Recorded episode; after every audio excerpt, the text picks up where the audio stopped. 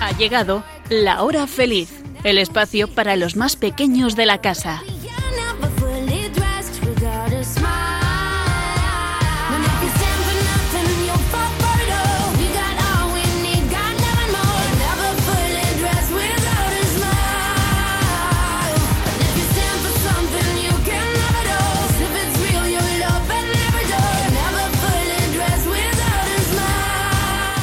Buenas tardes a todos los amigos de la hora feliz. ¿Qué tal estáis? ¿Qué tal ese verano y esas vacaciones? Espero que hayáis disfrutado muchísimo. Nosotras, quien os habla, Yolanda Gómez y mis cuatro fieles colaboradoras, estamos encantadas de estar de nuevo aquí con vosotros en la hora feliz. Muy buenas tardes, Elena. ¿Qué tal el verano? Genial.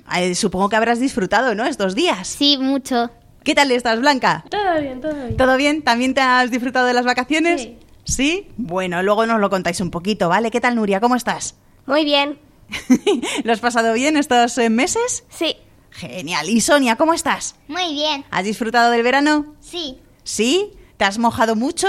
Sí. Bien, bueno, pues qué alegría. Pues estamos aquí todos preparados, atentos, muy atentos, porque el programa de hoy va a ser de lo más divertido y además de lo más interesante. Vamos a aprender un montón de cosas. ¿De qué vamos a hablar hoy?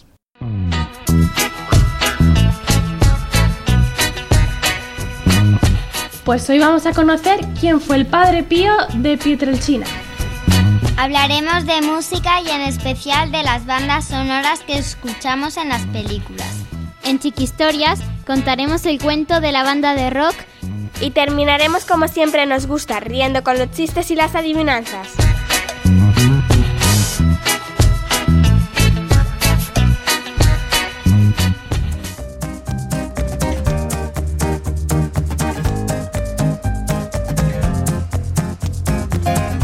La música da alma al universo, alas a la mente, vuelos a la imaginación, consuelo a la tristeza y vida y alegría a todas las cosas. Platón.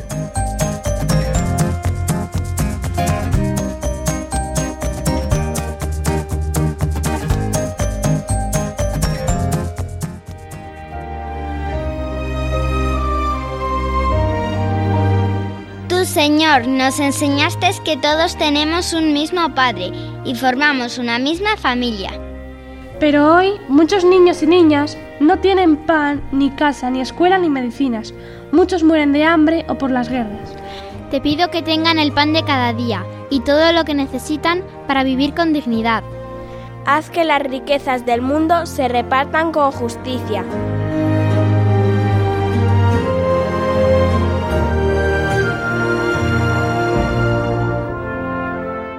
Bueno, pues ¿qué os parece si rezamos un Padre Nuestro por todo lo que habéis dicho, por todos esos niños, por todos aquellos que tienen pues menos que nosotros? ¿Vale? Vale. Venga. Padre nuestro que estás en el cielo, santificado sea tu nombre. Venga a nosotros tu reino. Hágase tu voluntad en la tierra como en el cielo.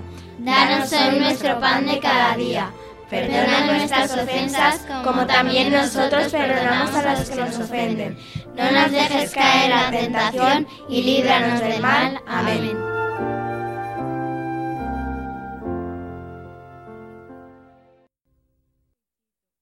Hoy vamos a conocer a un santo muy cercano a nosotros en el tiempo y además muy querido por todo el mundo. Su vida era oración, era sacrificio y pobreza, y alcanzó una profunda unión con Dios. Él decía que la oración es la mejor arma que tenemos, es la llave al corazón de Dios, y nos invita a hablar a Jesús no solo con nuestros labios, sino con nuestro corazón, e incluso en algunas ocasiones solo hablar con el corazón. Escuchar lo que decía sobre el perdón y sobre la importancia de rezar con una sonrisa. Escuchar el dolor auténtico, el dolor de verdad, es el que nos causan las personas que amamos. ¿Eh? Aunque existe el perdón. Y la oración es la llave del perdón. Rezar. Pero no recéis con tristeza. No aburráis al Señor. Él es el Dios de la alegría. ¿Habéis entendido? Rezar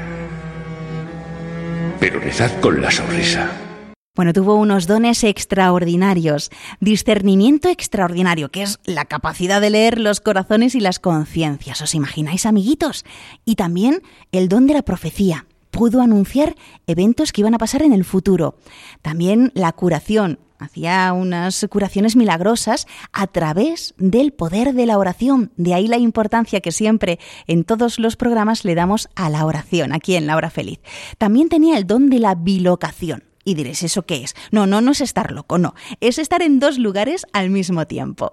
Pero para hablar del Padre Pío tenemos con nosotros hoy a alguien muy especial, alguien que le conoce muchísimo y que le tiene mucha devoción y que es el Padre Isaac Parra que es sacerdote de la parroquia Santa María de la Alegría en Móstoles, de la diócesis de Getafe, aquí en la Comunidad de Madrid, y que además eh, también está aquí en Radio María en un programa que se llama Hay mucha gente buena, que seguro nuestros amiguitos de la hora feliz, espero que no lo hayáis escuchado, por lo menos porque es a las 12 de la noche y tenéis que estar durmiendo, pero también lo tenéis a través del podcast de Radio María en la página web www.radiomaria.es, ahí tenéis el podcast, bueno, los papás mejor que escuchen el programa y vosotros os quedáis pues con la alegría y con la diversión y, con todo lo que estamos contando aquí en la hora feliz. Y no me enrollo más y ya pues saludo al padre Isaac Parra. Muchísimas gracias por estar aquí. Hola, ¿qué tal? ¿Cómo estáis? Bien. Bueno, pues padre Isaac, cuéntenos algo del Padre Pío. ¿Quién era? Para aquellos que nunca hayan oído de nuestros amiguitos,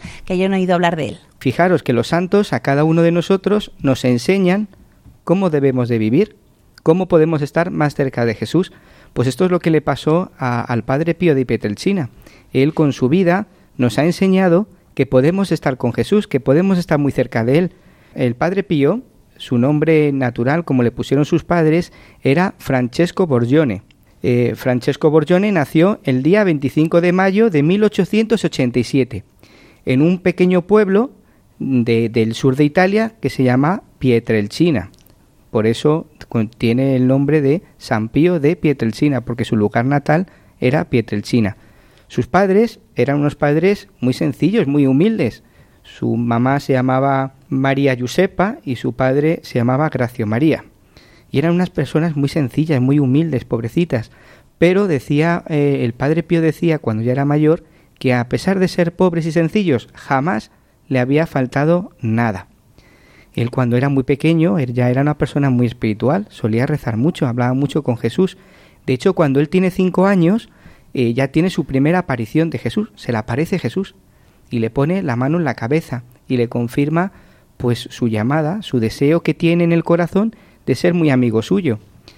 Y fijaros que también a los cinco años ya tiene apariciones también de la Virgen María, que él, él dirá pues que, que para él era una cosa normal y de hecho a uno de los frailes del convento le, le decía, pero tú no tienes esas apariciones, tú no ves a Jesús y ni a la Virgen. Él lo veía como algo normal, pero ya desde muy pequeño, desde que tenía cinco años, ya veía a la Virgen, se le aparecía el demonio. Y, Francesco, cuando era pequeñito, era una persona muy estudiosa, como vosotros, ¿a que sí? ¿Estudiáis o no? Sí. ¿Seguro sacáis buenas notas? Sí. Por eso habéis podido estar en este verano pues muy tranquilos, ¿verdad? Sí. Pues él era también una persona muy estudiosa, le gustaba mucho estudiar. De hecho, él tenía que estudiar por las noches, porque era cuando los profesores que le buscaba a su familia, pues podía darle clase, ya que los profesores por la mañana se dedicaban al trabajo, a trabajar, y por la noche daban clase al pequeño Francisco. Él era una, una persona pues que no le gustaba las cosas malas, no, no le gustaba, ya desde muy pequeño hacía todo el bien que podía. Cuando los amiguitos que estaban a su alrededor se ponían a insultar o hacían cosas que no le gustaba, pues él se solía apartar, ¿no? Porque ya estaba el corazón de, Francesco ya, estaba tocado por ese amor a Dios. Y también desde muy pequeño, gracias al testimonio de Fray Camilo, que era un fraile de, del convento de allí, de Pietrelcina, pues tiene ese deseo de entregarse a Jesús. Él se, se quiere entregar a Jesús ya desde muy pequeño. Y ese deseo de ser religioso, de ser, de ser fraile, iba creciendo cada día más.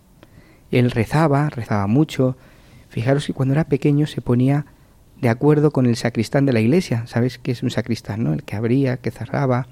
Pues se ponía de acuerdo con él para poder rezar. Él decía, ¿por qué no me abres la, iglesia para que yo pueda rezar un poquito? iba eh, Francesco, estaba rezando y luego ya cuando salía le llamaba para que fuera a cerrar. Y además, eh, Padre Isaac, hubo un milagro cuando él era pequeño, que tiene mucho que ver también con la importancia de la oración. Sí, él cuando, cuando él era pequeño acudió con su papá a la iglesia y había allí, se estaba celebrando la, la fiesta de San Pellegrino.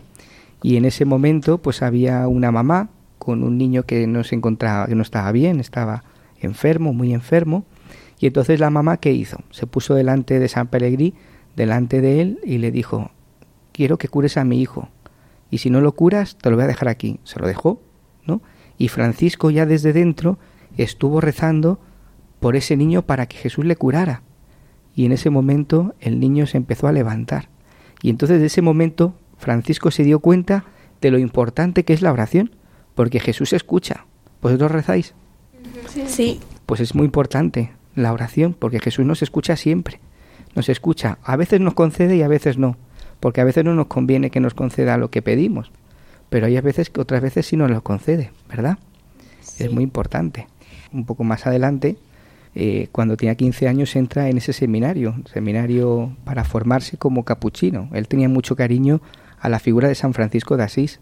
Y fijaros que antes de ser sacerdote, él se ordena sacerdote el 10 de agosto de 1910. Pero antes de, de ser ordenado ya tiene el don de la bilocación. ¿Sabéis qué es el don de la bilocación que Yolanda nos ha hablado al comienzo? Poder estar en dos sitios a la vez.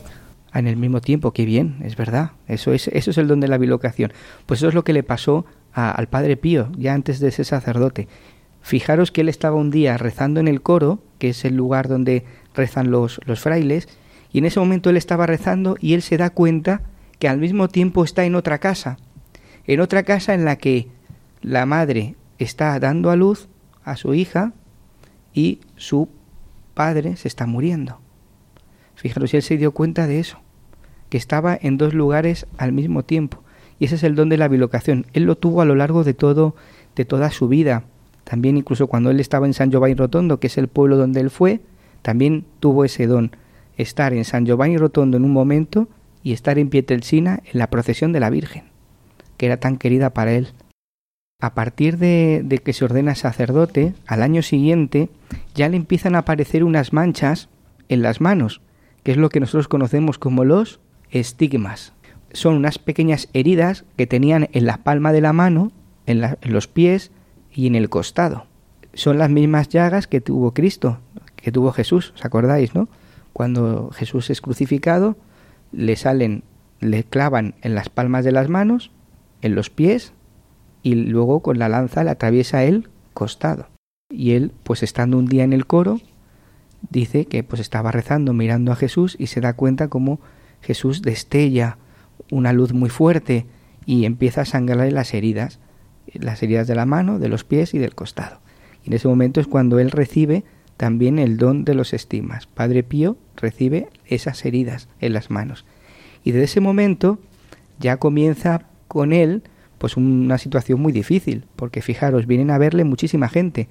Eh, la gente del pueblo se va enterando de que este fraile tiene esas heridas en las manos. Y no se pueden curar porque algunos de nuestros amiguitos de la hora feliz estarán diciendo, bueno, pues que se cure, le ponemos un poquito ahí de... Pues fijaros que les ponía vendas, estaban vendadas esas heridas constantemente para que pues se, se intentaran curar, pero nunca se curaban, siempre estaban igual. Siempre que le quitaba las vendas, siempre esas heridas estaban igual, siempre sangrando, siempre sangrando, nunca se curaban. Y entonces, pues eso, venía mucha gente de fuera a verla. Eh, incluso venía gente, pues, eclesiásticos de la iglesia a verlo, médicos, médicos que decían que esto era no era normal, era una de una eh, era una cosa sobrenatural, no era lo normal, ¿no? Y, eso, pues, mucha gente empezó a visitarle, empezó a visitarle y, y fijaros que estas heridas, pues estuvieron con él durante 50 años. Desde el primer día que le aparecen esas heridas hasta que le desaparecen, tres días antes de su muerte, son 50 años. Y hubo una herida que se supo después que estaba también una, una, un estigma, que es el del hombro.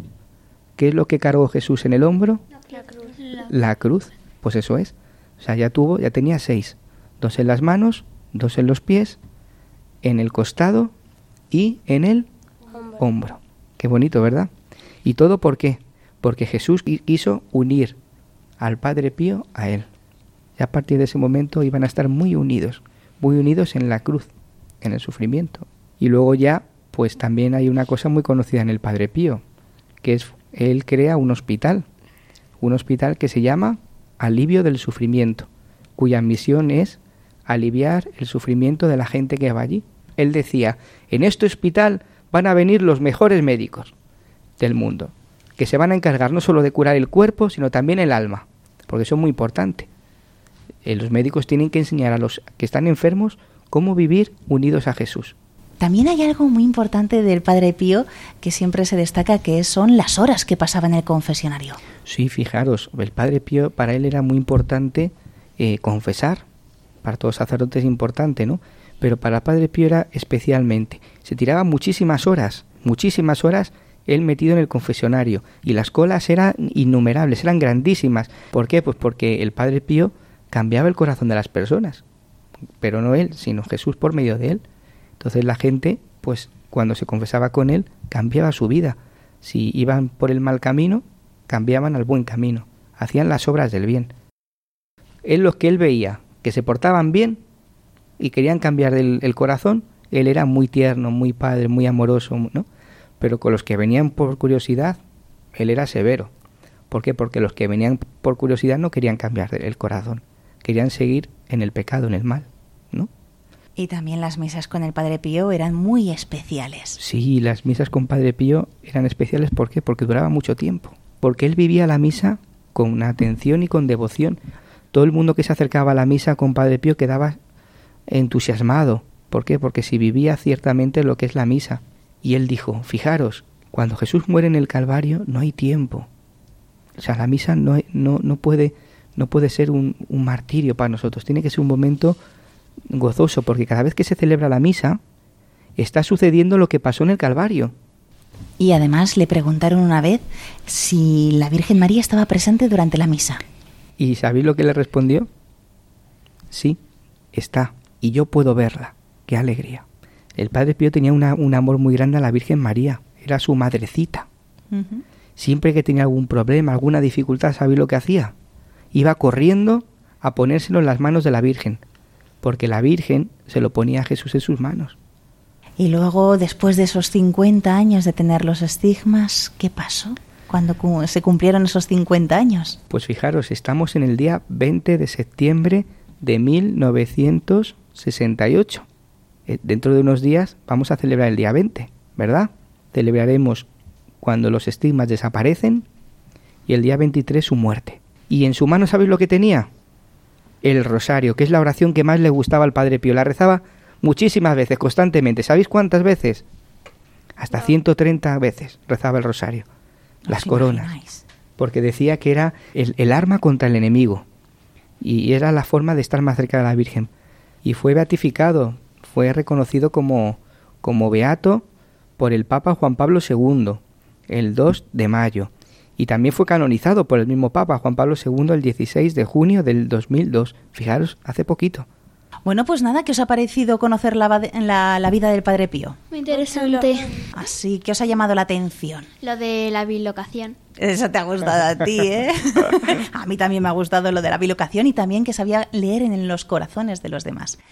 Pues nada, amiguitos, ya sabéis que podéis rezar al Padre Pío para que nos aumente la fe, para que nos ayude en la oración, para que nos ayude a ser pues mejores personas, eh, pues, pues como el Padre Pío. Pues muchísimas gracias por haber estado aquí y contarnos tantas cosas muy interesantes del Padre Pío. Gracias. Gracias a vosotros. ¿Estás escuchando el programa de los niños de Radio María? Dando la nota.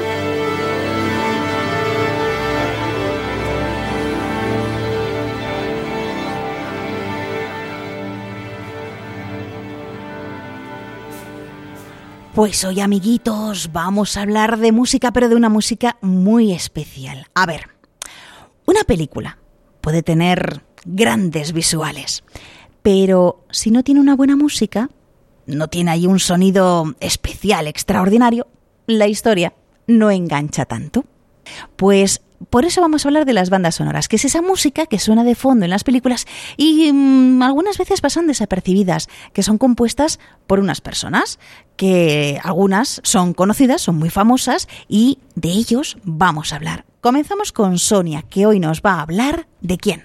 Pues yo os voy a hablar de Holst. Yo creo que así, a nadie les suena, pero si empezamos a conocer qué obras, qué músicas ha compuesto, seguramente ya será otra cosa. Cuéntanos quién fue. Gustavus Theodore von Holst nació el 21 de septiembre de 1874 en Cheltenham, Reino Unido. Holst se quitó el bond de su nombre por miedo a ser identificado como alemán durante la Primera Guerra Mundial. Fue discípulo de Charles Villiers Stanford en el Colegio Real de Música londinense. Llegó a ser, como su maestro, un apasionado folclorista. Os voy a hablar de su gran obra, que es la suite Los Planetas. Holst la terminó de componer en 1916. Consta de siete movimientos cada uno de los cuales hace referencia a un planeta diferente del sistema solar, exceptuando a la Tierra y a Plutón, que aún no había sido descubierto y que hoy en día tampoco se considera un planeta. A cada planeta le dio una personalidad musical diferente, relacionando cada uno con su carácter mitológico y astrológico. Los siete movimientos son el primero, Marte portador de la guerra, el segundo, Venus portador de la paz, el tercero, Mercurio el mensajero alado, el cuarto, Júpiter el portador de la alegría, el quinto, Saturno el portador de la vejez, el sexto, Urano el mago y el séptimo, Neptuno el místico. Horst estuvo especialmente influido por Rafael, que fue un astrólogo y autor de un libro sobre los planetas, que tenían mucha importancia en los acontecimientos mundiales. Así Horst consiguió una amplia visión sobre los planetas y su obra tuvo mucho éxito.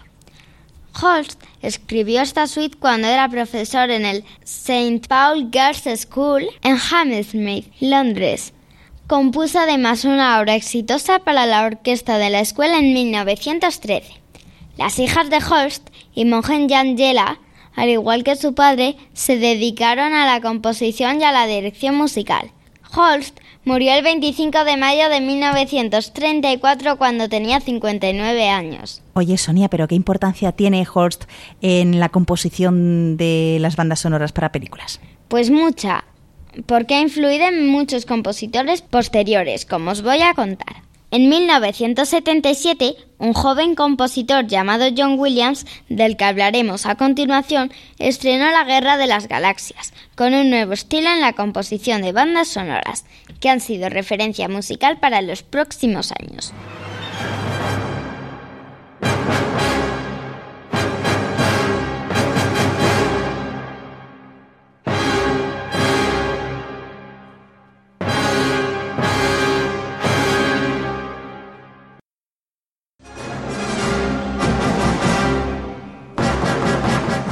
Seguro que a todos los que conocéis estas películas os encanta su música. Pues lo que os quiero contar es que precisamente en una parte muy importante se inspiró en Holst.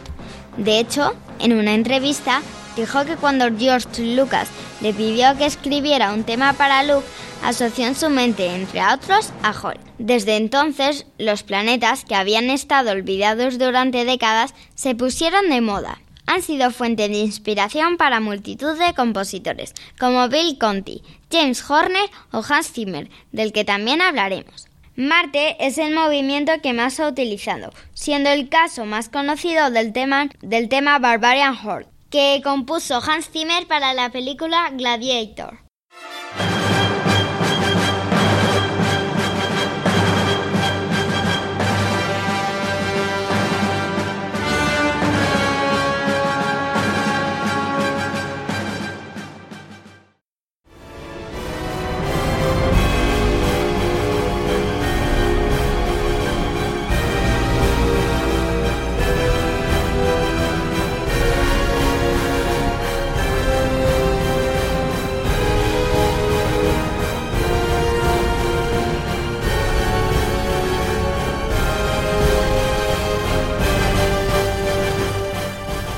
El compositor Bill Conti, conocido sobre todo por la banda sonora de Rocky, también se inspiró en los planetas de Holst para sus obras. Muy interesante todo lo que nos has contado, Sonia, sobre Holst. Si alguno no le conocía, bueno, pues ahora ya sabéis que ha influido en muchísimas bandas sonoras, como las de John Williams, de quien nos va a hablar ahora mismo, Blanca. Adelante. John Towner Williams nació el 8 de febrero de 1932 en Nueva York así que tiene ahora 86 años. Nació en una familia enamorada de la música. Su padre tocaba la batería en una banda de jazz y sus hermanos eran percusionistas. Desde muy pequeño, a John Williams le gustó la música y demostró una especial capacidad. A los seis años empezó a tocar el piano, después pasó la trompeta, el trombón, el clarinete, el fagot y finalmente la percusión se matriculó en lo que se consideraría como la Escuela de Hogwarts de la Música.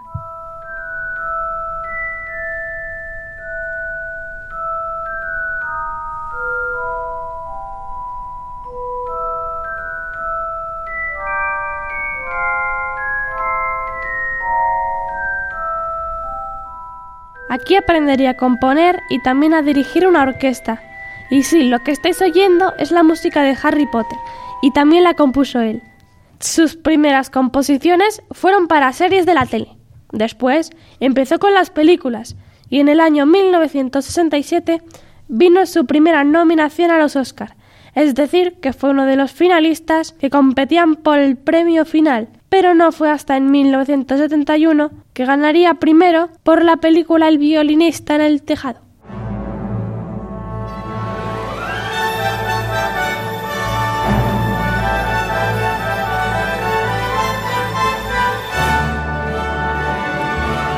El director de cine Steven Spielberg, que era un gran admirador de John Williams, le propone componer la música de su primera película en 1974. Empieza así una gran amistad y una colaboración que daría lugar a un montón de grandes éxitos de conocidísimas películas. De hecho, John Williams ha compuesto la música de casi todas las películas de Spielberg. Entre estas películas se encuentran Tiburón,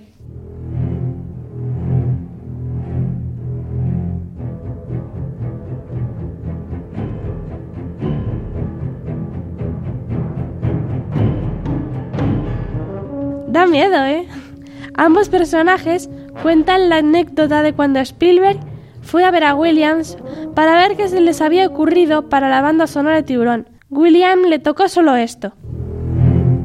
Spielberg esperó que continuara tocando, pero lo único que escuchó fueron las dos mismas notas tocadas dos veces. Pensó que Williams le estaba vacilando, pero John le tranquilizó diciendo que confiara en él. Spielberg confió y Tiburón se convirtió en un éxito, y John Williams se llevó su segundo Oscar. Otras películas de esta colaboración fueron Encuentros en la tercera fase, la saga de Indiana Jones.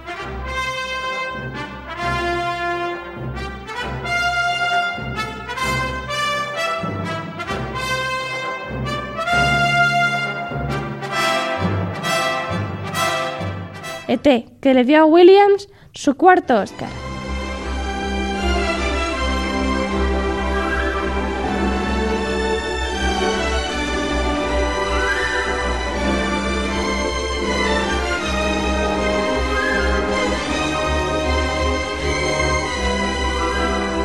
Preciosa. También la conocida Jurassic Park.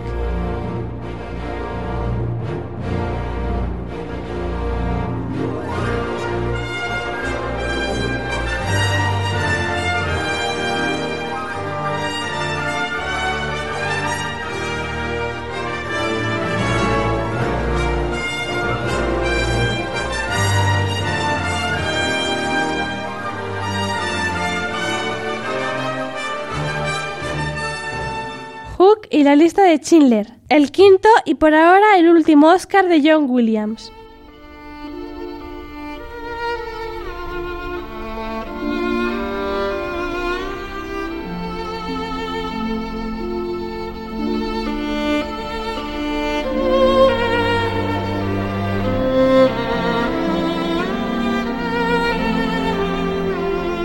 Una banda sonora triste para una película un poco triste. Si os habéis fijado, hasta ahora hemos hablado del primer Oscar de Williams, del segundo, el cuarto y el quinto. Y os preguntaréis, ¿qué pasa con el tercero?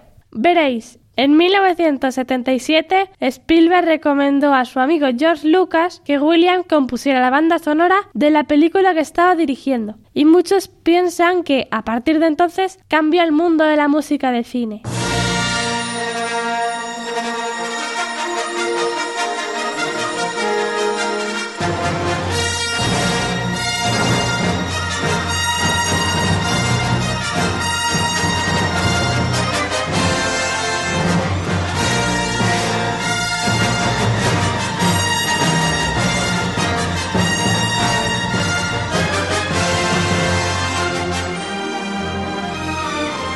Trata ni más ni menos que de Star Wars o la Guerra de las Galaxias.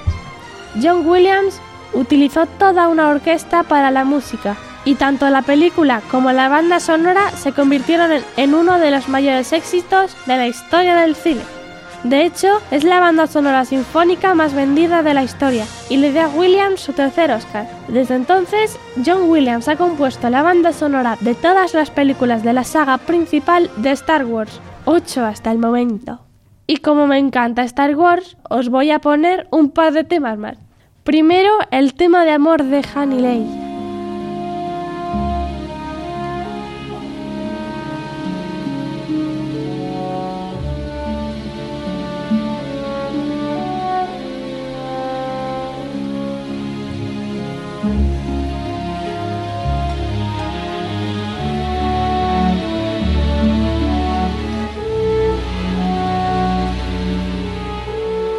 Tranquilo y ¿verdad? Y por último, y con un ritmo completamente diferente, la marcha imperial o tema del conocidísimo villano Darth Vader.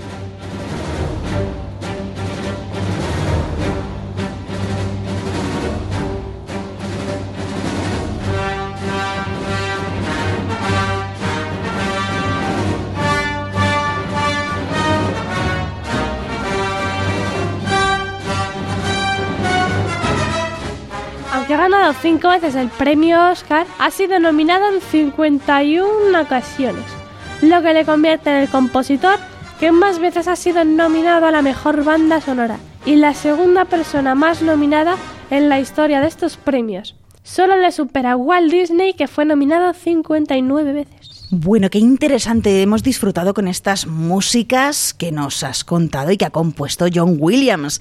Y nos vamos ahora a ver, Nuria, ¿de qué compositor de bandas sonoras nos vas a hablar? Hoy os voy a hablar de uno de mis compositores favoritos de bandas sonoras. Su nombre es John Powell. De pequeño estudió violín, como yo, y nació en Inglaterra el 18 de septiembre de 1963. Así que dentro de cinco días cumplirá 55 años. Felicidades, John. Y ahora escuchad.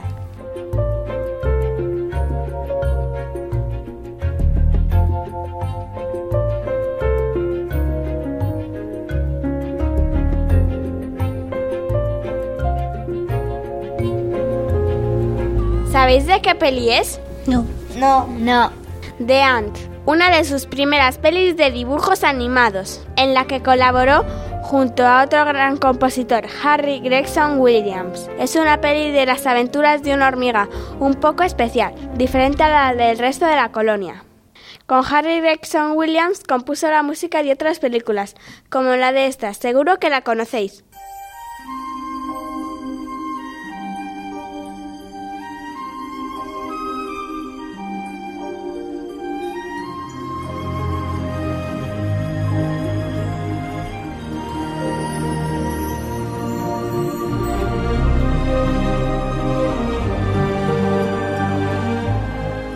Una peli de un ogro verde que rescata a una princesa y ya nos cuento más por si no la habéis visto. Es muy divertida y ¿qué peli es? Es Rec. También colaboró con otro gran compositor, Hans Zimmer, para hacer esta música. A ver si os suena.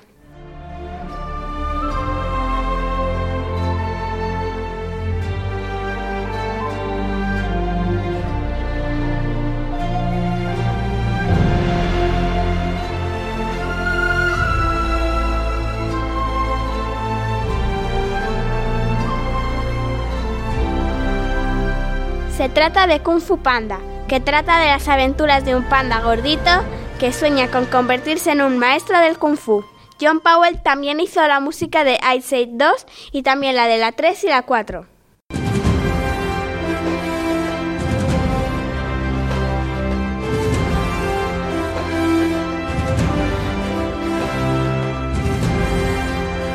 En este trocito escuchamos una música para unos animales inmensos, los mamuts. ¿Qué os parece esta música? ¿Ligera y pequeña o pesada y grande? Pesada y grande. Escuchamos ahora la música de una película de pingüinos, Happy Feet.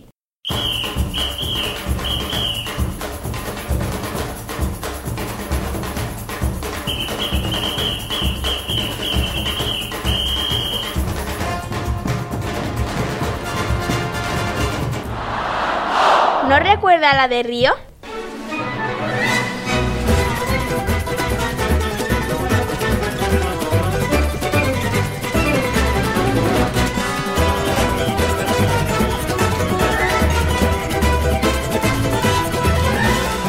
Las dos son también de John Powell.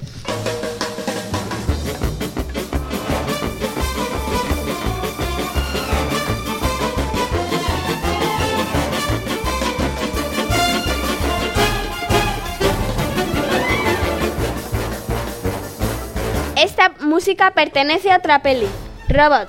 Los robots de esta película son un poco patosos y algo payasos. ¿A que esta música os recuerda al circo? Sí. John Powell también hizo muchas bandas sonoras, no solo de dibujos animados, sino también para películas de mayores y para anuncios, pero mi preferida es esta.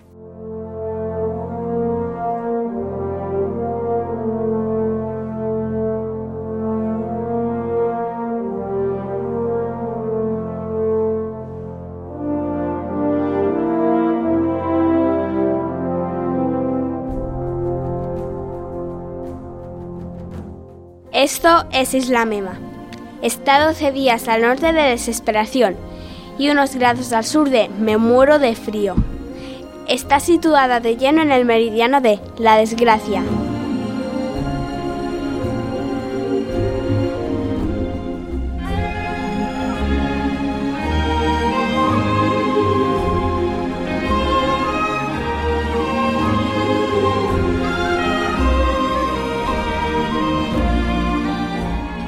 Pesca, caza y unas preciosas puestas de sol. Lo único malo son los bichos. La mayoría de los sitios tienen ratones o mosquitos. Nosotros tenemos dragones.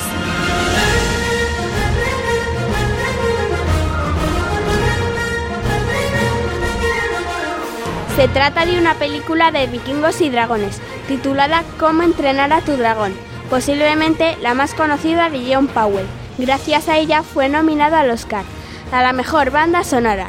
Lo que estamos escuchando ahora es el comienzo de la película.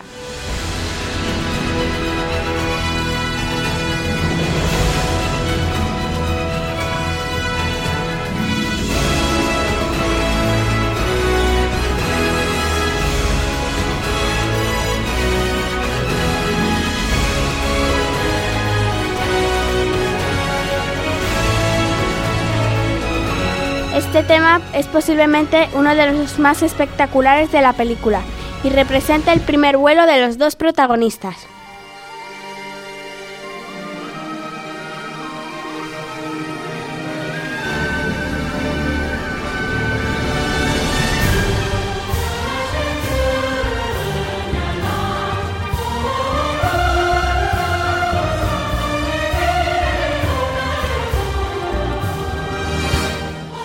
Música pertenece a la película Cómo entrenar a tu dragón 2, que también fue compuesta por John Powell. Representa el vuelo del protagonista con su madre, por primera vez. El año que viene está previsto que se estrene la tercera parte y por supuesto el encargado de la música será de nuevo nuestro amigo John Powell. Gracias, Nori. Ha sido muy interesante conocer todo lo que ha compuesto John Powell. Y terminamos hoy en este programa especial sobre las bandas sonoras con Elena, que nos habla de quién. De Hans Zimmer. Hans Zimmer nació el día 12 de septiembre de 1957, o sea que ayer cumplió 61 años. ¡Felicidades, Hans! es uno de los compositores más conocidos en el mundo del cine. Hans recibió de pequeño clases de piano y más tarde se trasladó a Londres, donde entró completamente en el mundo de la música, con la ayuda de su profesor Stanley Myers. A comienzos de los 80, Hans creó varios grupos de música y el 8 de noviembre de 1984 estuvo con el grupo español Mecano, cuando cantaron en Segovia. Uno de los premios más importantes que ha recibido Hans Zimmer ha sido el Oscar de 1994 por componer la banda sonora de la película de Disney El Rey León.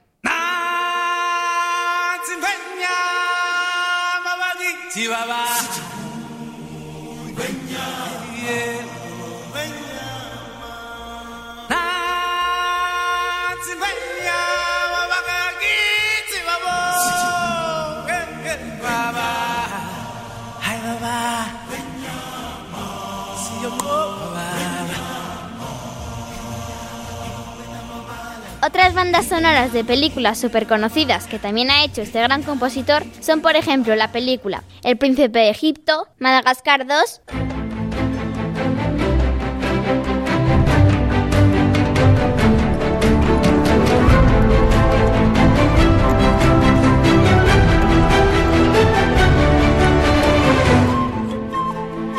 La Ruta hacia el Dorado, Spirit, Sherlock Holmes, El Código da Vinci, El Principito, La Roca y Gladiator, además de las famosísimas sagas de Batman, Kung Fu Panda junto con John Powell y Piratas del Caribe, en la que colaboró con el compositor y alumno suyo Klaus Badelt.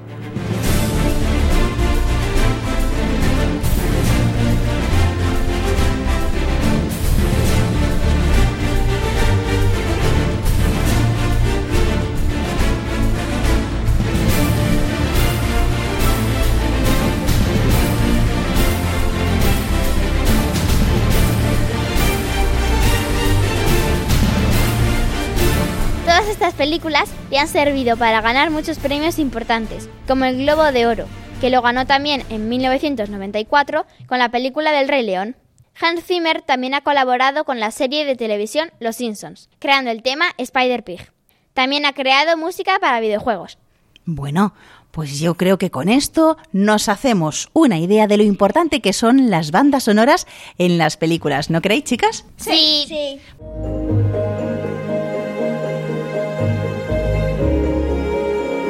Chiqui Historias.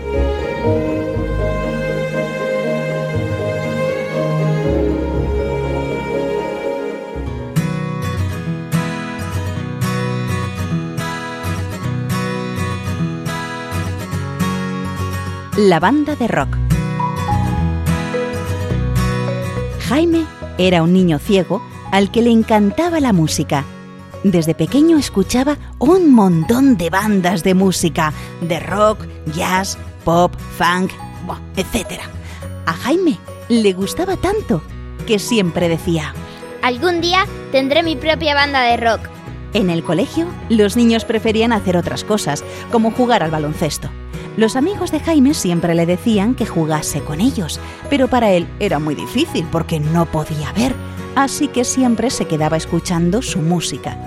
Había algunos niños que se metían con él y le decían cosas muy feas.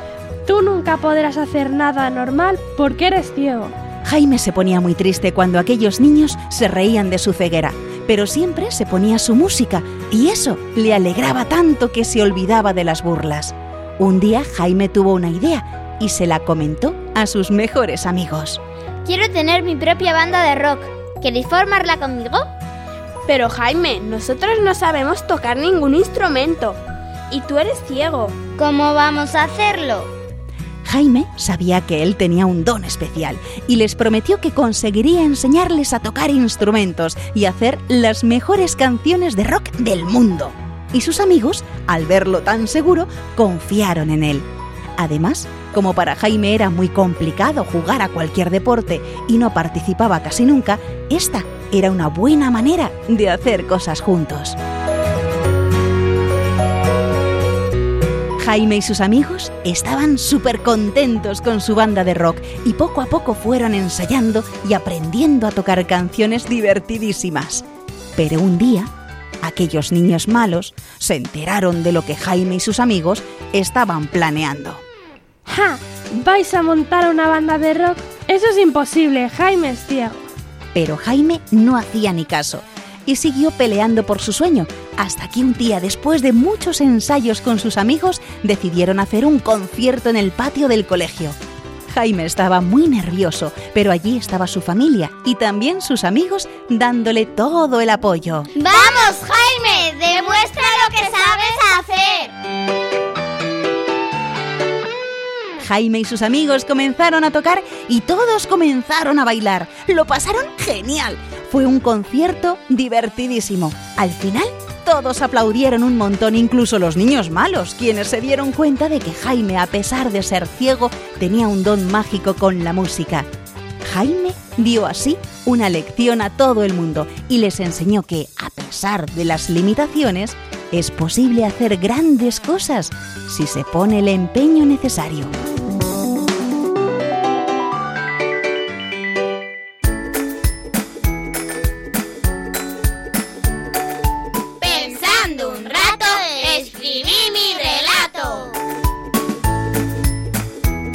¿Quieres que leamos en la radio un cuento que tú mismo has escrito? Solo tienes que decirles a tus papás que nos lo envíen al email lahorafeliz2 con número arroba radiomaria.es, indicándonos tu nombre, la edad que tienes, la ciudad donde vives y un teléfono de contacto. También puedes escribirnos por carta a la siguiente dirección. Paseo de Lanceros 2, primera planta, 28024 Madrid, poniendo Radio María, la hora feliz 2. De todos los cuentos que recibamos, el que leamos en antena recibirá una sorpresa. Ya sabes, la hora feliz 2 arroba radiomaria.es o por carta a Radio María La Hora Feliz 2, Paseo de Lanceros, número 2, primera planta, 28024, Madrid.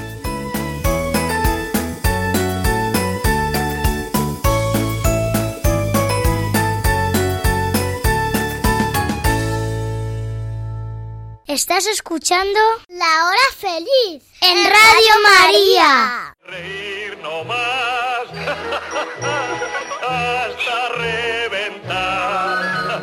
A mí reír me gusta sin descansar. Chistenanzas. Humor me da el más y más reír. No tiene ninguna gracia. Buen humor,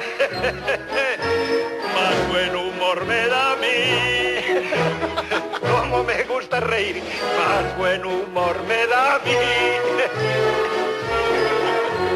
Y llegamos a la última sección del programa de la hora feliz con nuestros chistes y adivinanzas. Y como nos gusta comenzar con las adivinanzas y terminar riéndonos bastante. Así que comenzamos con esa primera adivinanza blanca. Cuando yo subo, tú bajas. Si tú subes, bajo yo. Y a la misma altura nunca solemos estar los dos. A ver qué puede ser. Mm, ¿Elena? ¿El agua? No, ¿Sonia? ¿El cable del ascensor? no. Mm, interesante. A ver, Sonia de nuevo. Balanza.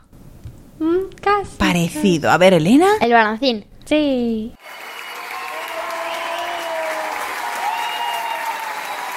Muy bien, pues venga, Elena, tu adivinanza. Estoy en la ortografía. Siempre estoy encima. Unas veces se me ve y otras escondida. A ver qué será, Nuria. La tilde. Sí. Muy bien, pues vamos entonces con tu adivinanza, Nuria. ¿Qué es aquello que cae en lo más duro y no se rompe y cae en el agua y se deshace? Curiosa adivinanza, ¿qué puede ser, Sonia? El papel. Sí.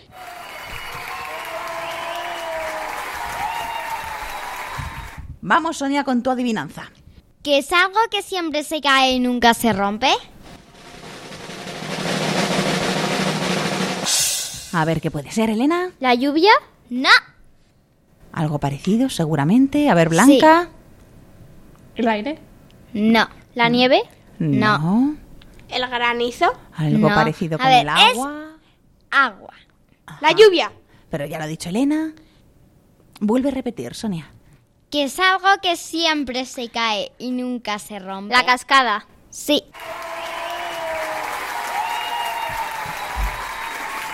Segunda ronda de adivinanzas, Elena. Me siento y no me veo, me adapto a todas partes. Si me enfurezco, no dejaré de molestarte. Sonia. ¿El moscón? No. ¿El mosquito? No. ¿Qué puede ser, Sonia? ¿La ira? No. Una pista. ¿El viento? Sí. Muy bien, Nuria. ¿Tu adivinanza? ¿Dónde hay cinco agujeros en un agujero? ¿Dónde puede haber? A ver, Sonia. Cuando dejas tu mano marcada en un sitio. No. ¿Dónde hay cinco agujeros en un agujero? Pero te vas acercando. Uy. A ver, Sonia. ¿En la tierra? No. En un hormiguero. No. ¿El guante? Sí.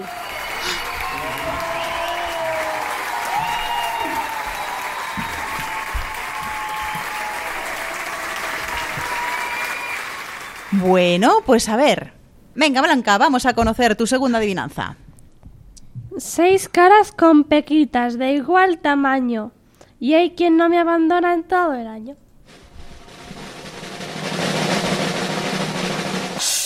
¿Qué puede ser, Elena? El dado. Sí.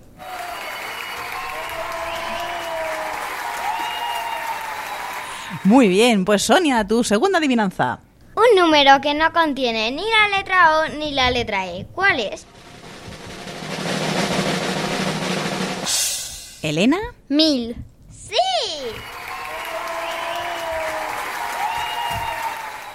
Bueno, Elena, maravilloso. Has acertado yo creo que prácticamente casi todas las adivinanzas de esta segunda tanda. Y ahora vamos con los chistes, amiguitas. Y comenzamos por Nuria, que tiene ganas de reírse un rato. Bueno, nosotros por lo menos. ¿Qué le dijo la nariz a un pañuelo? Me suenas.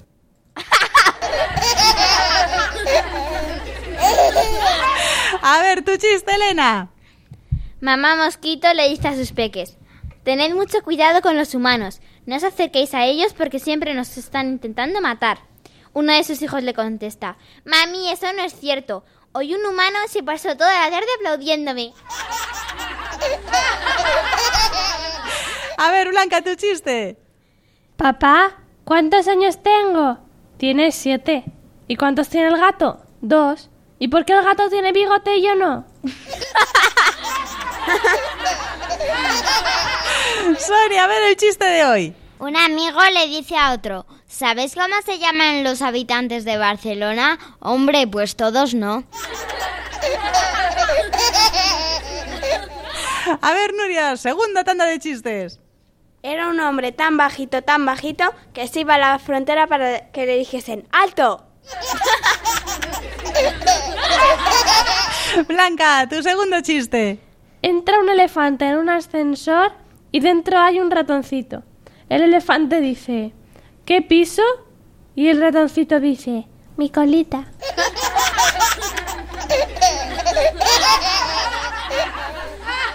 Sonia, tu chiste. Doctor, tengo todo el cuerpo cubierto de pelo. ¿Qué padezco? Padece usted un osito. Y terminamos nuestros chistes con Elena. Un niño muy creído le dice a su padre, Papá, papá, cuando sea mayor quiero ser como tú. ¿Por qué, hijo? Pues para tener un hijo como yo. Bueno, pues con estos chistes damos ya por finalizado este programa. Hoy hemos conocido la vida de San Pío de Pietrelcina, otro santo más que nos enseña cómo ser amigos de Jesús. Y hemos hablado de bandas sonoras y lo importante que son en las películas. Y hemos disfrutado con los cuentos, la banda de rock. Bueno, yo espero que lo hayáis pasado tan bien como nosotros. Y agradezco un día más la gran ayuda de mis cuatro colaboradoras. Gracias, Elena, Blanca, Nuria y Sonia. 만나요. Y recordar que si queréis volver a escuchar este o cualquier otro programa, está nuestro podcast de la hora feliz con el nombre de Yolanda Gómez en la web de Radio María, www.radiomaria.es y ahí en el podcast nos podréis encontrar. Y que tenéis varias formas también, os recordamos, tenéis varias formas de poneros en contacto con nosotros. Está el email lahorafeliz2 arroba radiomaria.es y la dirección postal, es decir, si nos escribís por carta y en el sobre tenéis que poner Radio María, programa La Hora Feliz 2, Paseo Lanceros número 2, primera planta. 28024 Madrid. Ahí nos podéis escribir y nos podéis decir, por ejemplo, cuáles son vuestras bandas sonoras favoritas de las que hemos hablado hoy. Ah, y no os olvidéis que de lunes a viernes, de 6 a 7 de la tarde, una hora antes en Canarias, tenéis otros programas de la hora feliz que están especialmente dedicados a vosotros, a los niños. ¿Y vosotros sed buenos? Sí, sí se puede. Sí se puede. Un fuerte abrazo para todos y ser felices.